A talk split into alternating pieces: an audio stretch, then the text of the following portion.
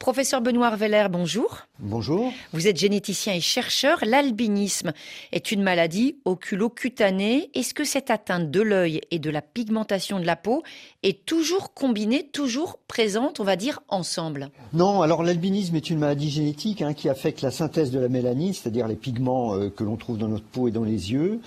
Comme vous le disiez, nous avons une, euh, au niveau oculaire, ophtalmologique, donc la maladie qui se traduit par un certain nombre de symptômes comme des mouvement involontaire des yeux, c'est ce qu'on appelle le nystagmus, et par aussi un défaut de la partie centrale de la rétine qu'on appelle la fovea, et qui est normalement le siège de la bonne vision. Et donc c'est pourquoi les patients ont une mauvaise acuité visuelle. Alors pourquoi le diagnostic génétique est-il important dans le cadre de la prise en charge de l'albinisme?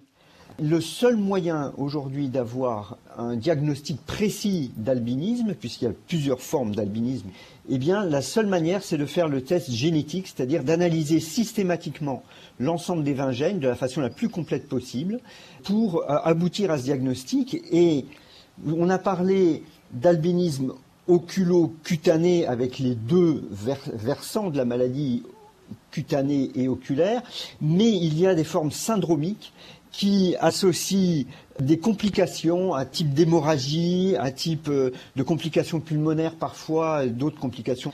Et la seule manière de savoir si on est face à un patient avec une forme syndromique, eh bien, c'est justement de faire ce diagnostic génétique. Donc en termes de conseil génétique, de risque de récurrence pour euh, un couple d'avoir un autre enfant, eh bien, c'est important de savoir qu'il s'agit bien d'un albinisme et de pouvoir déterminer un risque de récurrence pour une prochaine grossesse, par exemple. Merci, professeur. Vous êtes également président du conseil scientifique de Jeune Espoir, Association française des albinismes.